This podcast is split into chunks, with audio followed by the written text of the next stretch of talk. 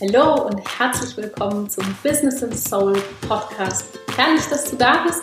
Mein Name ist Julia von Inspired by Big Dreams und ich bin dein Host für diesen Podcast. Ich habe heute mal wieder ein Interview für dich mit einer unglaublich inspirierenden Frau und zwar Andrea Joost. Und wir beide sprechen über ihre allergrößte Leidenschaft und zwar über das Thema Konflikte. Andrea hat langjährige Erfahrung als Führungskraft, als strategische Beraterin und als Coach und ist vor allem Wirtschaftsmediatorin. Das heißt, sie kennt sich mit dem Thema Konflikte bestens aus. Und in dieser Podcast-Folge, die ist so super klar und scharf und du wirst mit Sicherheit so viel mitnehmen können für dich, für dein Team.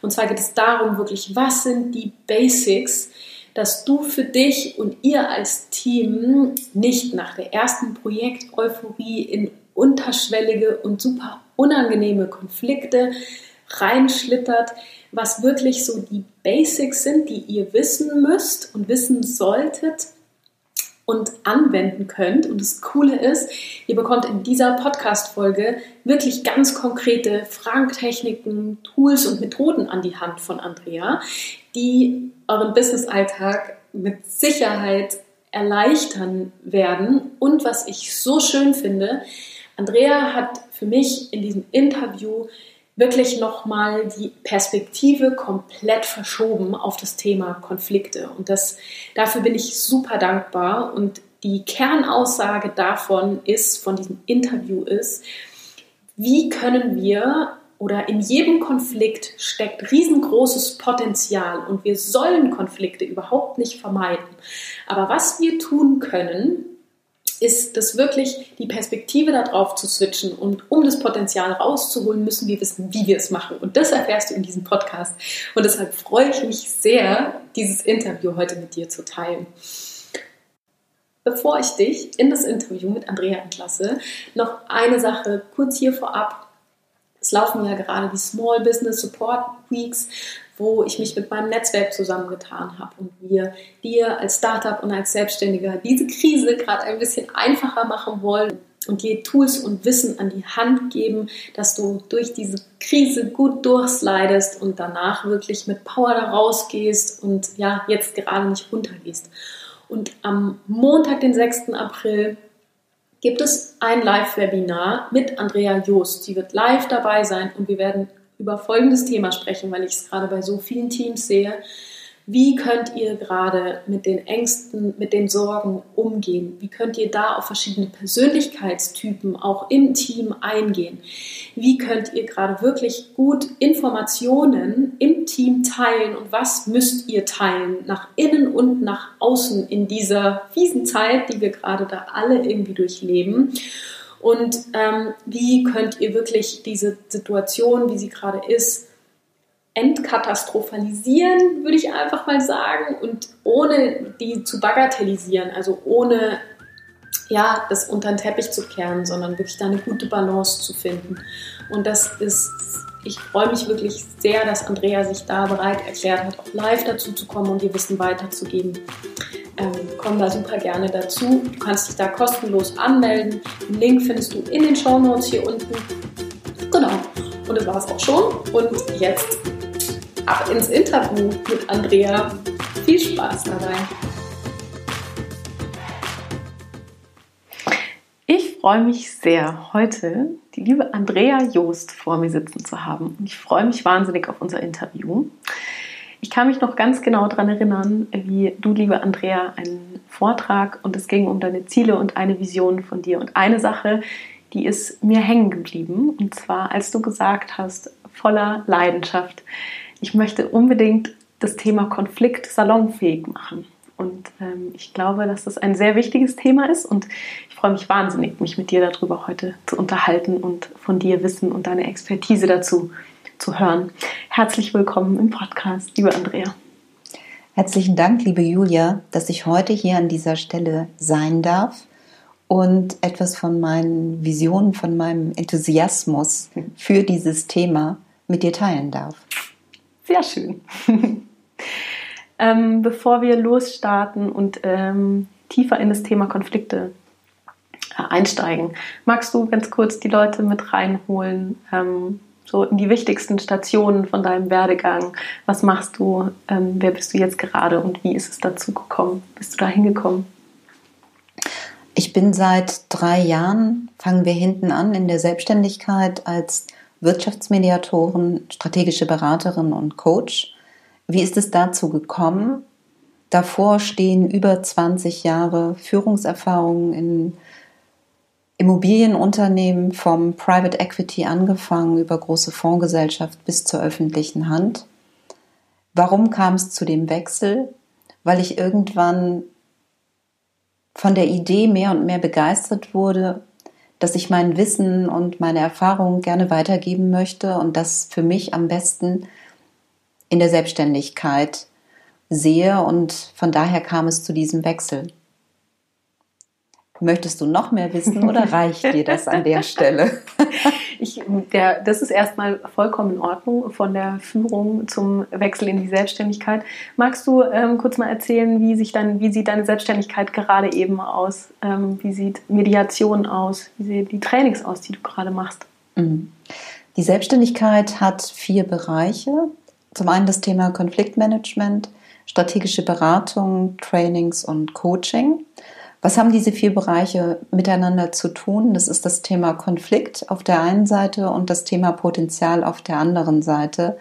Weil in jedem Konflikt steckt ganz, ganz viel Potenzial. Wenn wir keine Konflikte haben, dann entsteht auch nichts Neues. Mhm. Und so passen diese vier Bereiche sehr gut zusammen. Was mache ich im Moment aktuell sehr stark? Training, Coaching in dem Bereich und strategische Mandate in der Form, dass ich insbesondere aus dem Bau- und Immobilienbereich Unternehmen berate in Konfliktsituationen, wie sie besser damit umgehen können, in mhm. Transformationsprozessen, in Umbausituationen, in Projekten. Mhm. Also es ist sowohl für große Unternehmen als auch für kleine, für eigentlich für jedes Unternehmen und für jede Privatperson wunderbar geeignet. Was das Thema Training angeht, das ist für mich eine Mischung zwischen Training und Coaching weil ich gerne von den konkreten Fragestellungen dann die entsprechende Unterstützung geben mag in den Punkten Konflikt, Kommunikation, Verhandlung, die alle miteinander zusammengehören. Mhm. Also eine breite Range an, an Methoden, Koffer, die du dir da in den letzten Jahren einfach angeeignet hast und die du anwendest, was ich super schön finde, dass du gerade gesagt hast, dass jeder Konflikt tatsächlich unglaublich viel Potenzial in sich birgt. Das ist interessant, habe ich so noch nie gesehen. Ist es die Erfahrung, die du tatsächlich auch in deiner Arbeit machst, dass wenn du tief in diese Konflikte reingehst, dass sich daraus dann irgendwie wirklich was auch Besseres als vorher entwickelt? Oder wie ist da deine Erfahrung? Meine Erfahrung ist dahingehend, ja, aus Konflikten kann sich sehr viel Positives entwickeln. Warum kann es das? Weil in dem Moment, wo ich ein in Anführungsstrichen Problem habe und Emotionen im Spiel sind und nur dann handelt es sich wirklich um Konflikte, wenn zumindest eine der involvierten Parteien emotional berührt ist. Hm. Und in dem Moment löse ich erstmal etwas auf der Beziehungsebene, weil oftmals ist es so, dass sich Menschen nicht verstehen, weil sie unterschiedliche Wahrnehmungen haben oder weil sie in ihrer Kommunikation so unterschiedlich sind, dass sie die jeweilige Welt des anderen nicht begreifen. Und wenn sie auf einmal es dann schaffen, diesen Perspektivwechsel in die Situation, in die Sichtweisen des anderen zu schaffen und auf einmal sehen, Mensch, ich werde nicht angegriffen, da passiert aber etwas, dann ist auf einmal der ganze Raum für Neues da. Und in dem Moment ist das Potenzial da, etwas ganz Neues zu schaffen und zu einer Lösung zu kommen, über die man vorher nicht nachgedacht hat. Würdest du tatsächlich behaupten oder ist es deine Erfahrung, dass jeder Konflikt wirklich mit einer Emotion anfängt? Oder also es ist nämlich, es ist interessant, wenn du mir das erzählst, dann ist es ja total, ganz gerne, wenn man über Business nachdenkt, dass es nicht unbedingt mit Emotionen einhergeht. Und jetzt sagst du aber, und du arbeitest ja ganz viel auch wirklich in großen Konzernen und Unternehmen äh, sehr eng, dass aber doch eigentlich jeder Konflikt mit Emotionen einhergeht. Ähm, ich bin der festen Überzeugung, es ist die Emotion. Es ist nur die Frage, wie lebe ich diese Emotionen aus. Und im Business-Kontext leben wir Emotionen in der Regel nicht aus. Das bedeutet aber dennoch nicht, dass wenn ich zum Beispiel der Auffassung bin, oh, der Kollege mag mich nicht so gerne, der grüßt mich nicht mehr, hm, dann denke ich, okay, habe ich jetzt was falsch gemacht? Und in dem Moment fühle ich mich nicht anerkannt. Und in dem Moment, wo ich mich vielleicht nicht anerkannt fühle, habe ich ein schlechtes Gefühl. Mhm. Und dann bin ich letztendlich in dieser emotionalen Schiene drin, auch wenn ich es nicht nach außen so richtig, oh, ich bin jetzt wütend oder sonst was, sondern es geht letztendlich darum, wirklich dahinter passiert was. Und das mhm. ist all das, was unter der Wasseroberfläche ist, was ich nicht unbedingt zeige, was dort passiert. Und wenn ich das halt ändere, also die beste Alternative wäre ja, den Kollegen zu fragen, sag mal, warum grüßt du mich jetzt nicht? Dann wird er sagen, du, sorry, also heute ging es mir ganz mies, weil meine Frau ähm, ist leider krank und ich musste die Kinder zur Schule bringen und ich bin echt gestresst. Mhm. Dann würdest du sagen, in Ordnung, das hat ja nichts mit mir zu tun und hast Verständnis für den anderen. Mhm. Und schon ist die Situation bereinigt. Wenn sie aber nicht ausgesprochen wird und in den nächsten Tagen etwas Ähnliches feststellbar ist, schaukelt sich das hoch. Mhm. Ja. Wenn du mit welchen Themen kommen die meisten Firmen auf dich zu? Weil es ist ja wahrscheinlich kein emotionales Thema. Es ist oft so, dass es wirklich schon eher total hochgekocht ist, ein bestimmtes Thema? Oder ist es so, dass äh, die Firmen und, oder die Klienten auf dich zukommen und es ist eher was, ähm, was so präventiv auch angewendet wird, Mediation oder deine, ähm, deine Arbeit ähm, ganzheitlich? Was sind da so Beispiele? Also wenn wir einfach, Sie kommen in dem Thema Konfliktmanagement mit drei Schwerpunkten. Das Thema Konfliktprävention, das Thema Projektkonfliktbegleitung und das Thema Deeskalation in akuten Situationen. Der Auslöser ist häufigerweise, dass etwas in einem Projekt oder innerhalb der Mitarbeiterschaft schief läuft ähm, in einem Projekt, zum Beispiel, dass man sich bei Bauen meistens geht um Kosten, um Zeiten, um Mängel oder bei Mietverträgen auch wieder darüber, dass man sich nicht verständigen kann in Bezug auf Rückgabemodalitäten und ähnliches. Mhm. Das ist der Sachgrund. Und dann analysiert man, was steht da dahinter? Ist es wirklich nur der Sachgrund oder liegt dahinter dass sie ganz unterschiedliche Interessen haben. Und dann versucht man diese Interessen herauszuarbeiten. Präventiv bedeutet, dass man sehr viel durch Trainings, Coachings versucht, Menschen überhaupt in die Lage zu versetzen, selber nicht in konfliktionäre Situationen so hineinzurutschen, dass sie externe Hilfe brauchen, mhm. sondern dass es auch bei allen Beteiligten erstmal zu einem Verständnis kommt wie tickt der andere überhaupt? Um was geht es hier wirklich? Und das, was ich vorhin gesagt habe, um überhaupt erstmal in der Lage zu sein, sich in die Sichtweise des anderen hineinzuversetzen und damit eine bessere Lösungsmöglichkeit zu bekommen. Das ist für mich die Hilfe zur Selbsthilfe.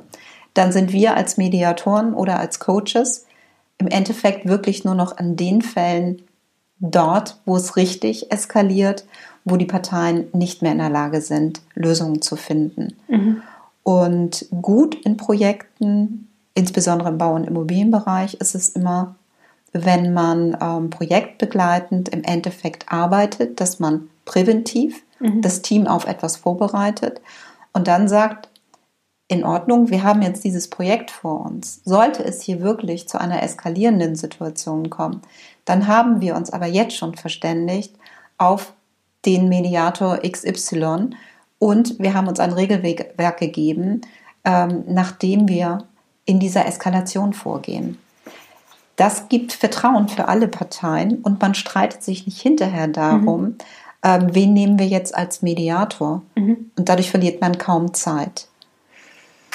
Interessant. Das heißt, man geht im Vorhinein eigentlich schon davon aus, dass eventuell ein Konflikt aufkommen kann und macht dann die Prävention, dass man sich nur einen Mediator holt? Oder ist es wirklich, dass man auch Regeln hat, die man, also du hast jetzt von einem Regelwerk ähm, gesprochen, ist es dann auch was, was man präventiv wirklich im Vorhinein schon anwendet an, an Techniken, die ihr da weitergeht? Richtig. Also im Endeffekt ist es genauso, wie ich es gesagt habe. Präventiv bedeutet erstmal Schulung des Teams. Ah, okay. Und aus diesen Schulungen heraus Definition, Festlegung von Regeln. Mhm. Das kann das ganz offene Thema sein, wenn wir ein Problem miteinander haben, sprechen wir es an. Mhm. Es klingt jetzt sehr banal, mhm. wir machen es aber häufigerweise nicht. Und es geht nicht darum, eine Notsituation im Nachhinein zu heilen, sondern es ist letztendlich ja sehr klug, weil in dieser Situation, in dieser Projekteuphorie, sind wir ja alle da und sagen, Mensch, prima, wir vertrauen uns und es funktioniert alles. In dieser Situation kann ich mich einfacher auf einen externen, der mir dann hilft, einigen, festlegen, als wenn ich in der Situation bin, wir sind im Clinch, wir mhm. haben das Problem, weil in der Situation überwiegt das Misstrauen. Und da ist dann auch die Frage, ist es vielleicht der Mediator, der dann eher zu dem anderen mithält? Nein, sind wir natürlich nicht, wir sind neutral. Mhm. In den Köpfen geht nur etwas anderes hervor. Und deswegen, wenn man das Ganze im Rahmen eines klugen Konfliktmanagement aufsetzen möchte, dann am besten im Vorfeld, mhm. unaufgeregt. Das ist sehr interessant. Gibt es tatsächlich, ist es üblich, also ich bin im Startup-Sektor unterwegs, aber es ist wirklich üblich, dass man in großen Firmen das von Anfang an mit einer Konfliktprävention, also ist es was sehr Übliches, dass man das dort macht in größeren Unternehmen? Und gerade im Immobilienbereich, wo du jetzt auch sagst, dass du da viel unterwegs bist? Es wird immer mehr eingesetzt, mhm. insbesondere dadurch, dass ähm, in vielen Unternehmen selber äh, in den Führungspositionen Mediatoren mit sind, die also neben ihrer fachlichen Expertise eine Mediationsausbildung oder eine Coaching-Ausbildung haben und die einfach um den Mehrwert wissen. Die versuchen, ihre Mitarbeiter zu schulen und sie versuchen auch für größere Projekte ganz klar projektbegleitende Regelwerke aufzusetzen. Mhm. Und im Bauen sowieso, weil im Bauen haben wir im Moment gerade das Stichwort auch kooperatives Bauen, Fairness, hängt natürlich mit dem Markt zusammen dass viele Firmen halt kaum noch ähm, Handwerkerunternehmen, Nachunternehmen mitfinden, die entsprechende Arbeiten mitmachen. Mhm. Und sie müssen in irgendeiner Form einen Mehrwert generieren. Und für Startups, die ja sehr, sehr lean sind, wäre das Thema der Konfliktprävention, wenn ich anfange, ein ganz, ganz wichtiges, mhm. weil normalerweise sie arbeiten 10, 12 und noch mehr Stunden am Tag, sind beseelt von ihren Ideen. Das ist gut, solange die Energie in der Form ist. Und irgendwann kommt halt der Punkt, dann fängt der Stress an, dann ist man doch von dem einen oder anderen ein bisschen genervt.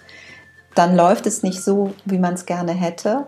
Und da wäre es von Anfang an gut, in diesem Team mit unterschiedlichen Verantwortungen und keinen klaren Führungsstrukturen mehr festzulegen, was machen wir, wenn es zu diesen Fällen mitkommt und natürlich auch, wie können wir präventiv unser Startup so aufstellen, dass wir ganz, ganz unaufgeregt, echt smooth durch den ganzen Prozess durchsegeln. Mhm.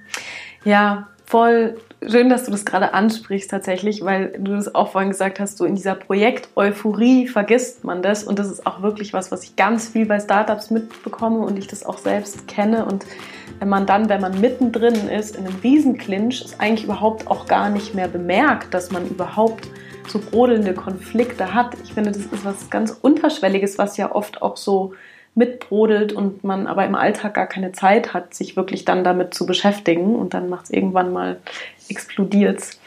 Ich würde wahnsinnig gerne mit dir ähm, da tiefer ein, reingehen, in wie man vielleicht sowas auch präventiv machen kann oder was man, äh, was du vielleicht auch jungen Firmen, wenn du dich in so ein Startups reinversetzt, was die wirklich konkret machen könnten, ähm, auch ohne einen Mediator, um sich darauf vorzubereiten? Gibt es da wirklich so Tools oder, ähm, oder so Techniken oder Regeln, die man für sich festlegen kann, die wirklich auch so die sind, die am besten helfen?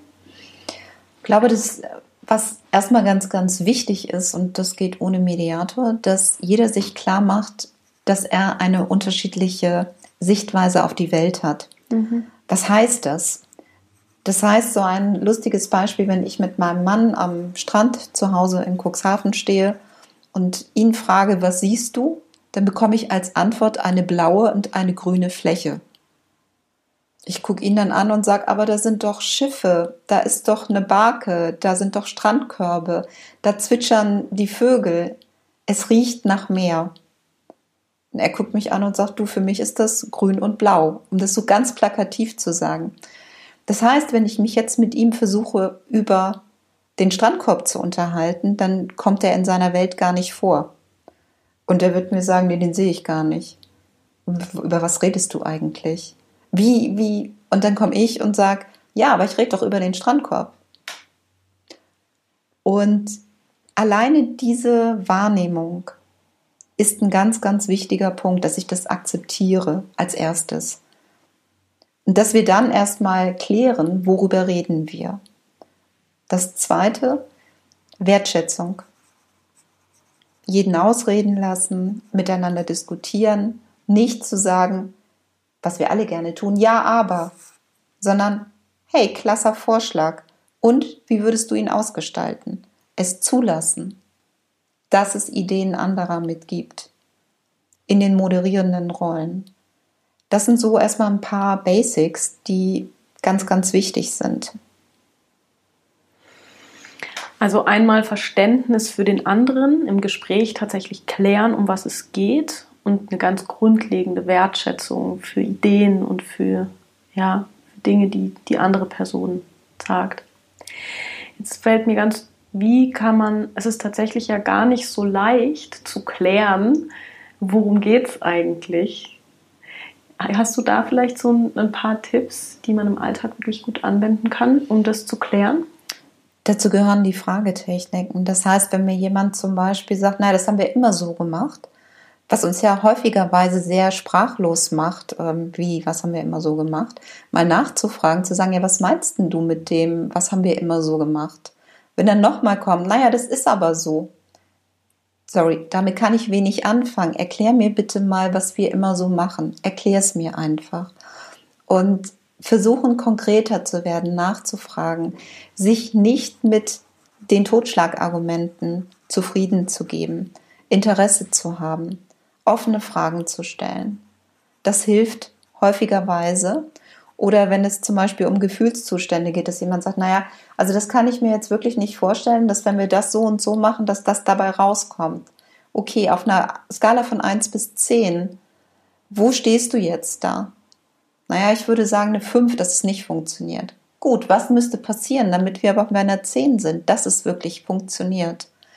Also das heißt, mit Fragen in die Möglichkeit hineinzugehen, in den Dialog, mhm. um mehr Informationen zu bekommen. Um, wir sagen in der Mediation immer, wir wollen das Unbekannte erkennen. Wir wollen wissen, was nicht gesagt wird. Wir wollen wissen, was wir nicht verstanden haben. Mhm. Jetzt ist aber ja das Ungewisse auch das, also wenn ich mir jetzt vorstelle, ich bin in einer Situation, in einem Team und man geht immer tiefer in diese, um diese Sache zu klären, ist es ja auch oft unangenehm, dann, wenn was rauskommt, was man halt vorher vielleicht nicht wissen wollte. Wie gehe ich denn dann mit was um, wenn man sich damit überhaupt nicht einig wird, auch in der Situation, oder wenn wirklich eine totale Uneinigkeit herrscht über das, was dann dabei rauskommt.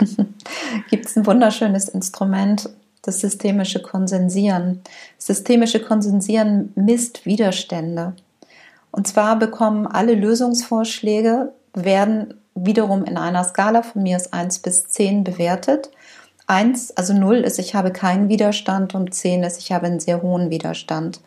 Und dabei kann dann rauskommen, dass die beiden Favorites unter den Tisch fallen. Und dabei kann eine ganz neue Lösung bei rauskommen, die nämlich im Endeffekt vielleicht den geringsten Widerstand beziehungsweise umgekehrt die höchste Akzeptanz hat.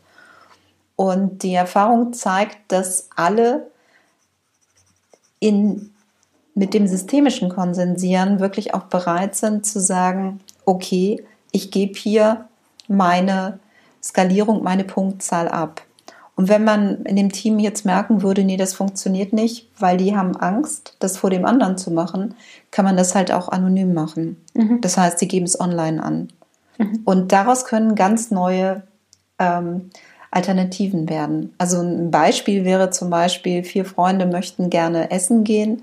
Der eine möchte gerne zum Griechen, die beiden anderen möchten gerne zum Italiener und der letzte möchte gerne zum Deutschen, dann sagen sie eigentlich ja Italiener und dann sagt er, du tut mir leid, da finde ich nichts zu essen, da ist überall Knoblauch dran und ich habe eine Knoblauchallergie. Jetzt werden die anderen drei aus Fairnessgründen, da sie ja Freunde sind, nicht sagen, nee, wir gehen trotzdem zum Italiener, sondern sie werden versuchen, ein Lokal zu finden, das ihnen dann allen Vieren ihre jeweiligen Bedürfnisse halt sicherstellt. Das heißt, bei dem einen, dass kein Knoblauch im Essen ist, bei dem nächsten, der möchte halt doch eine recht große Portion haben und die anderen möchten halt gerne irgendwas mit Fisch haben. Mal schauen. Der Grieche wird sicherlich nicht, da gibt es dann auch sehr viel Knoblauch, aber es könnte dann der Asiate sein. Mhm. Es ist ja eigentlich bedeutet das sehr professionell auf emotionale Themen auch zu gucken und zu gucken, um genauer zu schauen, was steckt dahinter, was stecken für Lösungen, was stecken für Möglichkeiten dahinter. Jetzt stelle ich mir das ein bisschen schwierig vor, wenn es wirklich um ein emotionales Thema geht und nicht um Essen. ähm, auch bei emotionalen Themen. Also wir gehen jetzt wieder in ein Projekt hinein und wir haben dort auch unterschiedliche Themen herausgearbeitet. Dann bewerten wir in systemischen Konsensierung die Lösungsvorschläge. Mhm. Wenn das sinnhaft ist, haben wir aber vorher die Beziehungsebene geklärt. Mhm.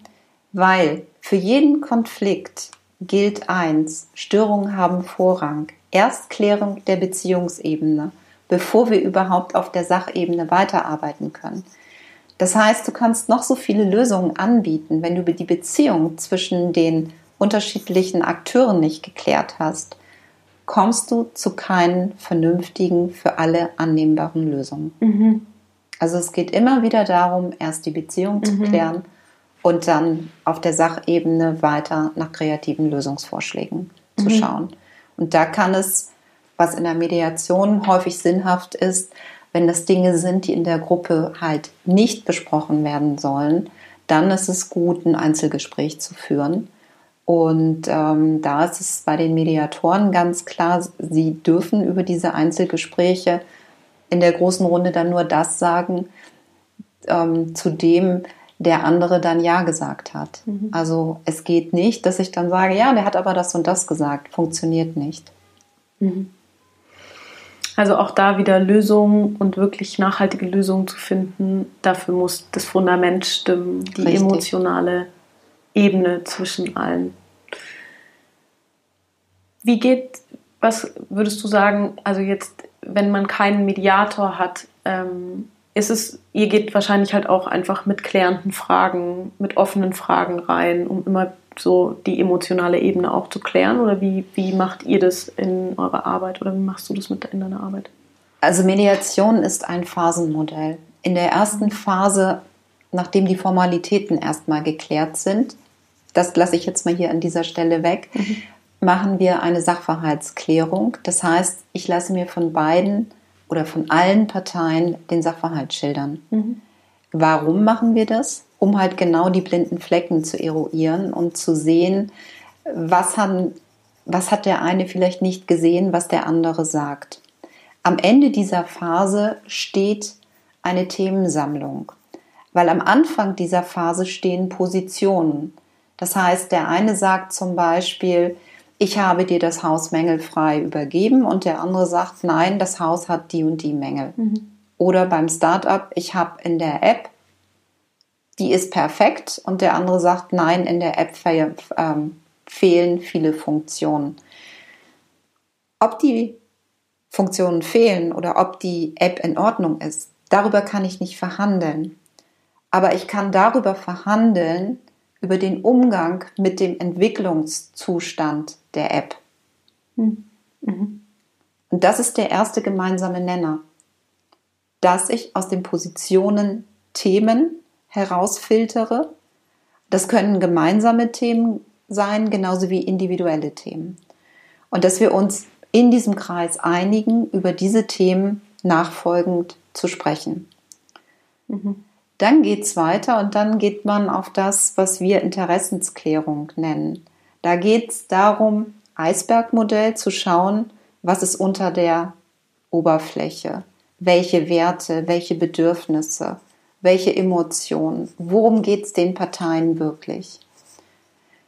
Geht es den Parteien wirklich darum, dass die App funktioniert oder nicht? Oder geht es nicht vielleicht darum, dass da eine gewisse Sicherheit sein muss, dass vielleicht nicht mehr oder nur noch ein bestimmter Betrag Geld in die weitere Entwicklung gesteckt wird.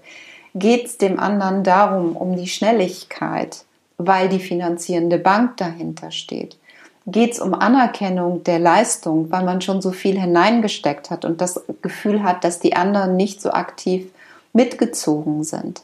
Da gibt es so ganz unterschiedliche Themen, die dort zum Tragen kommen. Wenn wir wissen, worum es den Parteien wirklich geht, können wir in die kreative Lösungsfindung mit hineingehen.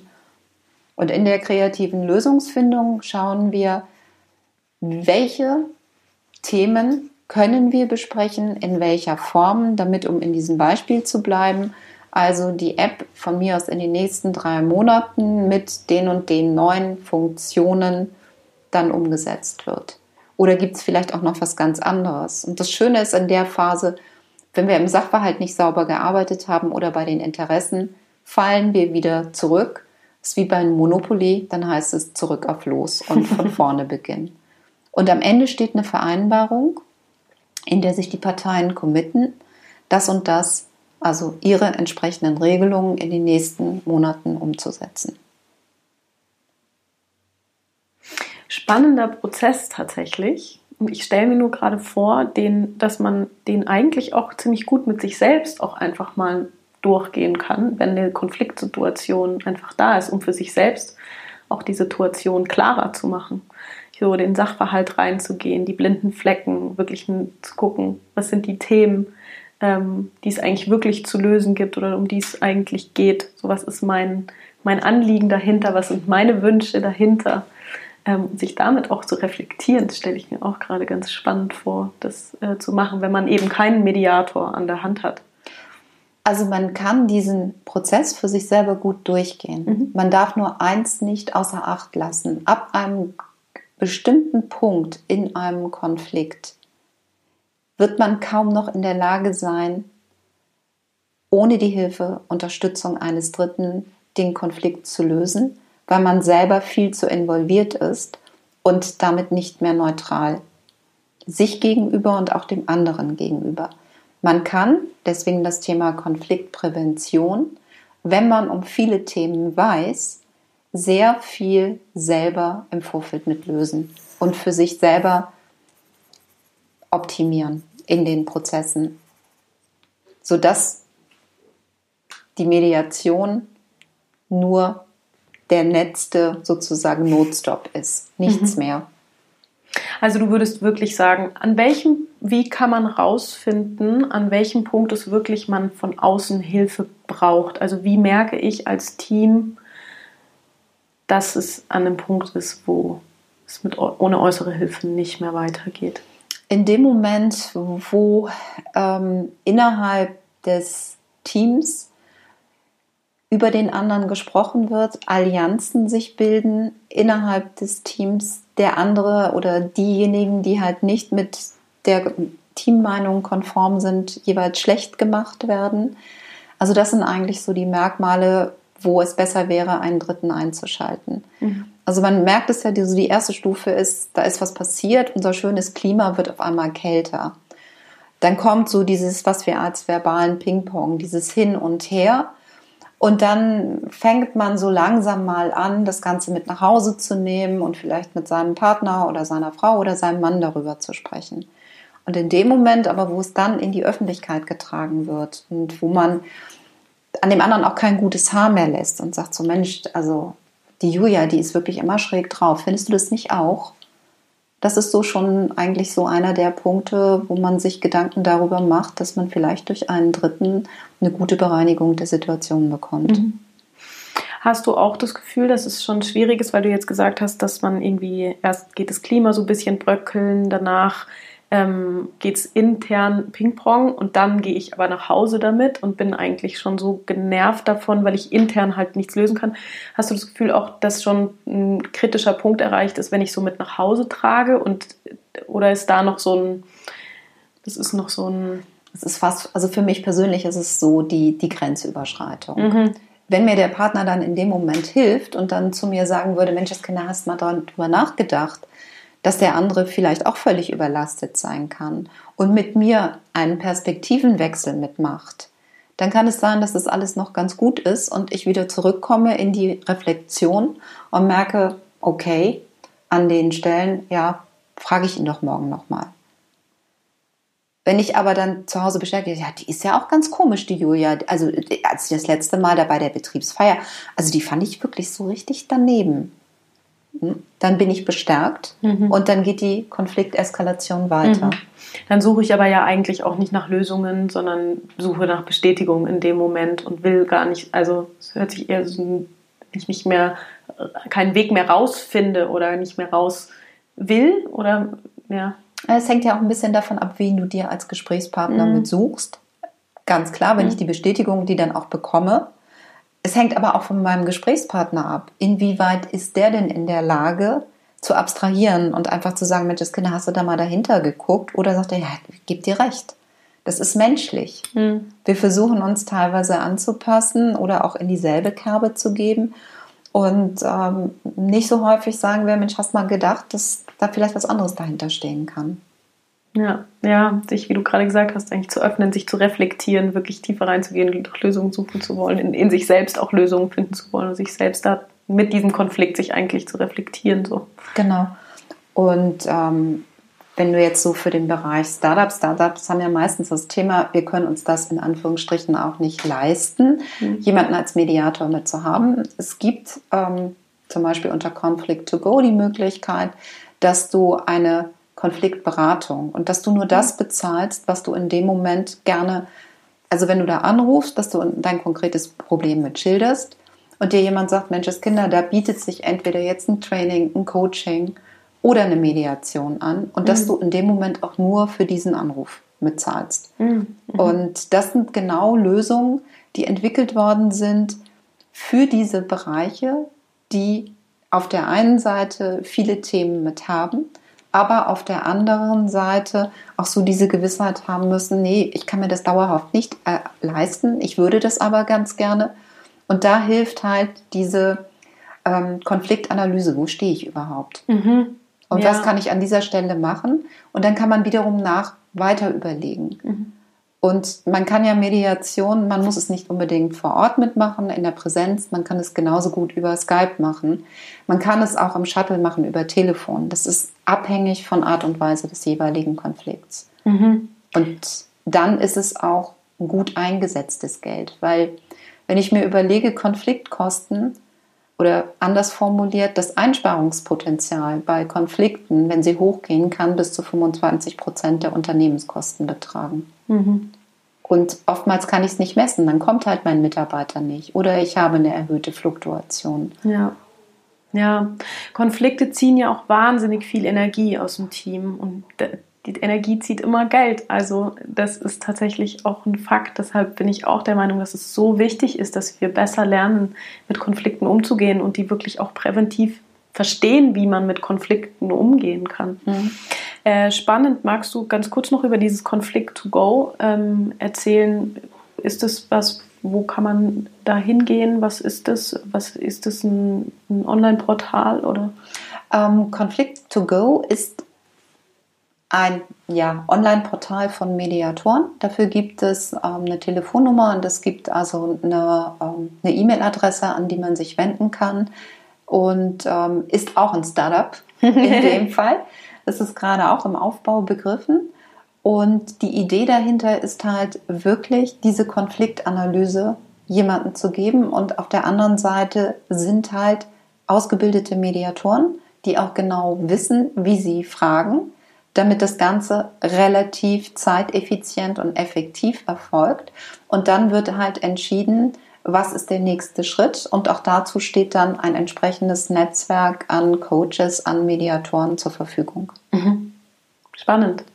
Ich würde einfach die Adresse, gibst du mir bestimmt danach, dann würde ich die in die Shownotes packen, damit die Leute sich das mal anschauen können, wenn es dann akut ist. Weil ich glaube, so Anlaufstellen zu haben oder zu wissen, wo ich hingehen kann in solchen Situationen, ist sehr wertvoll. Das denke ich auch.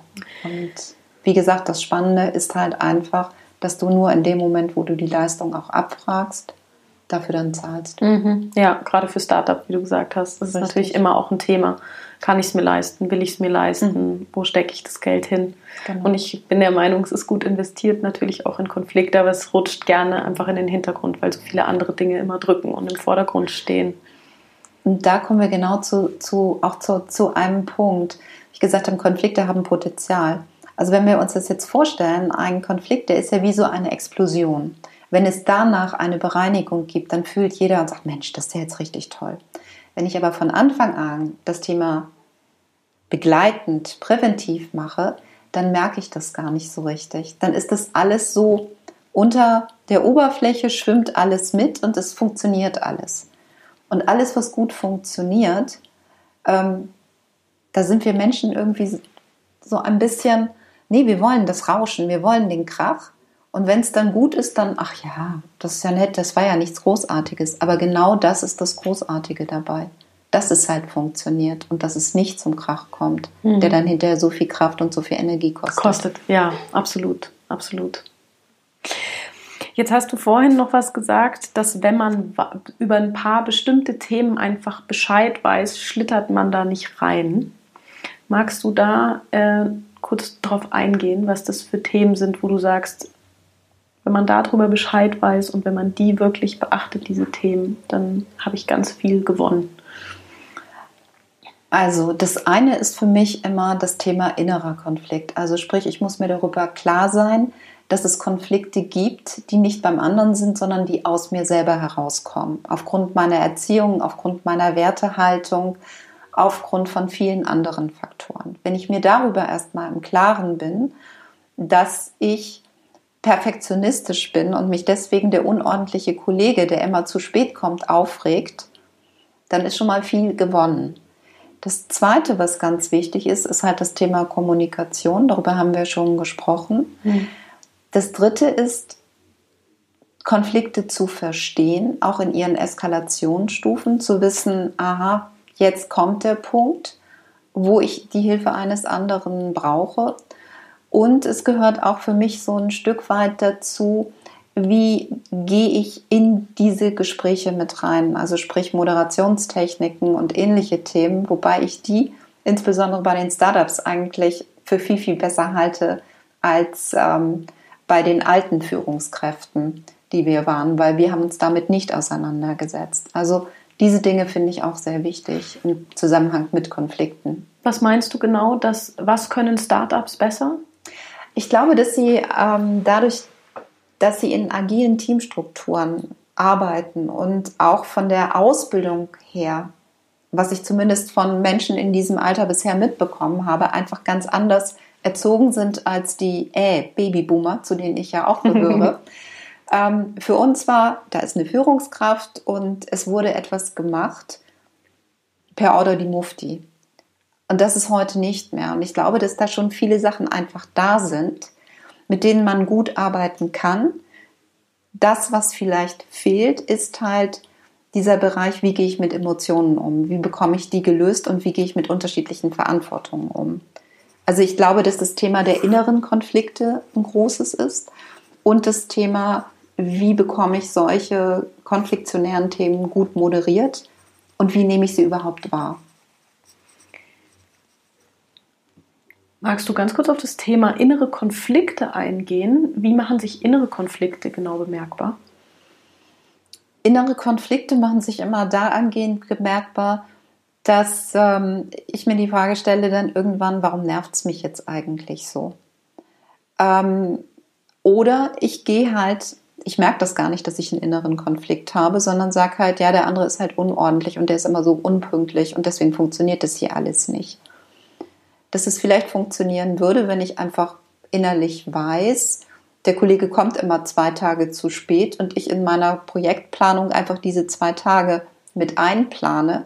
Ich das aber nicht kann, weil ich halt so erzogen bin, Deadline ist Deadline, perfektionistisch wie ich bin, möchte ich genau einen Tag vorher die Sachen mit haben. Also könnte ich jetzt meine eigene Einstellung verändern, hätte ich diesen Konflikt nicht mehr und auch nicht das Problem mit dem Kollegen. Mhm.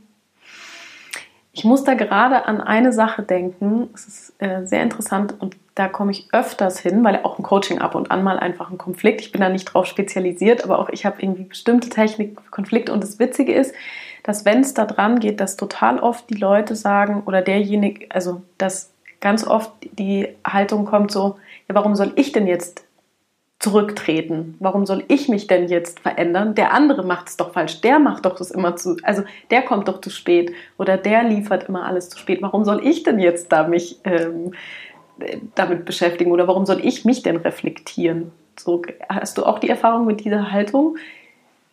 Das ist, das ist die Haltung, die wir immer in den Mediationen ja vorführen. Der andere ist schuld. Mhm. Der andere ist der Auslöser. Und erst wenn ich dann mal gucke, naja, okay, vielleicht bin ich es auch, weil ich es so beurteile. Und was nützt mir, ich sage immer, was nützt euch die Haltung? Wollt ihr das Thema gelöst haben? Ja, natürlich. Was braucht es dafür? Naja, dass der andere was macht. Ich sage, vielleicht ist es doch ganz hilfreich, auch mal bei sich selber anzufangen, wäre vielleicht manchmal einfacher. Da geht es aber genau in diesen Themen um die Anerkennung. Und da sind wir wieder bei den Interessen. Und warum geht es jemandem hier um die Anerkennung? Warum müssen wir anerkennen, dass der andere schuld ist, dass der andere immer zu spät kommt. Und da stellt sich wieder die Frage, um was geht es hier wirklich? Mhm. Und das herauszufinden, warum mir das so wichtig ist. Und dann kann ich es lösen. Würdest du sagen, dass tatsächlich die Fähigkeit von jedem Einzelnen, sich selbst zu reflektieren, seine inneren Konflikte und Emotionen zu erkennen, ein Schlüssel sind, um konfliktfähig zu sein im Team? Auf jeden Fall. Also Konflikte werden sich erstmal nie vermeiden lassen. Und sie sollen sich auch nicht vermeiden lassen, weil es mhm. ist einfach ein wichtiger Punkt. Also deswegen spreche ich auch ungern von Konfliktvermeidung, sondern eher von Konfliktreduzierung oder auch einer einfacheren Handhabung von Konflikten. Wenn ich selber in der Lage bin zu reflektieren in bestimmten Themen, ähm, Ganz einfaches Beispiel, was ich zu Hause mit meinem Mann hatte. Mein Mann liebt, was ich nie wusste, verblühte Blumen. Er findet es einfach ästhetisch und schön. Ich finde es hässlich und es stinkt. Und irgendwann kam ich und war richtig sauer und sagte, Mensch, Kinder, jetzt hast du wieder die Blumen nicht weggeräumt. Was soll das eigentlich? So, das war meine normale Reaktion. Irgendwann bin ich nach Hause gekommen und habe gesagt, sag mal, kannst du mir mal erklären, warum die Blumen hier immer noch stehen? gibt es irgendetwas, was ich hier nicht sehe? Und dann kam genau das, was ich eben gesagt habe. Ich sagte, du, ich finde das einfach ästhetisch. Und er hat gesagt, okay, das ist etwas, was ich jetzt akzeptieren kann. Du findest es ästhetisch, ich finde es unästhetisch. Da sind wir bei den Positionen. Wie gehen wir denn jetzt mit den Blumen um? Da sagt er, können wir es vielleicht so machen, wenn ich hier alleine zu Hause bin, weil du unterwegs bist, darf ich sie stehen lassen? Und ähm, ganz einfach gesprochen, wenn du da bist, habe ich jetzt verstanden, du magst es nicht, ich pack's weg. Aber es war so viel einfacher mhm. Zu verstehen, dass es nicht darum ging, dass er etwas nicht gemacht hat, was ich mir gewünscht hätte, mhm.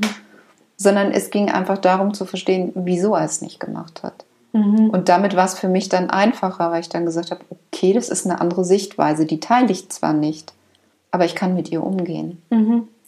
Ja, und da sind wir wieder ganz am Anfang, gell? eigentlich bei der ersten Sache wirklich auch wahrzunehmen und anzuerkennen, dass jeder einfach eine komplett andere Sichtweise auf Dinge hat und dem, dem vielleicht auch mit Neugier und Interesse gegenüberzustehen und es auch wirklich rausfinden zu wollen.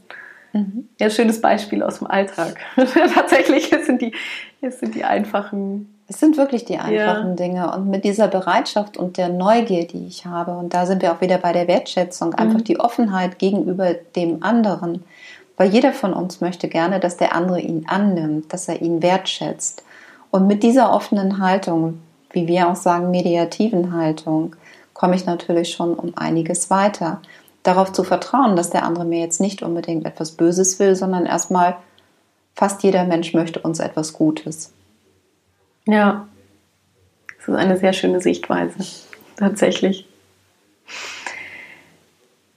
Ich, ähm, super interessant tatsächlich, auch zum Thema einfach Konfliktprävention, wenn man wirklich in Konflikten ist, was man tun kann, was man für sich selbst tun kann. Vielen Dank tatsächlich für diese Einblicke und für diese Techniken und Tools und Inspiration.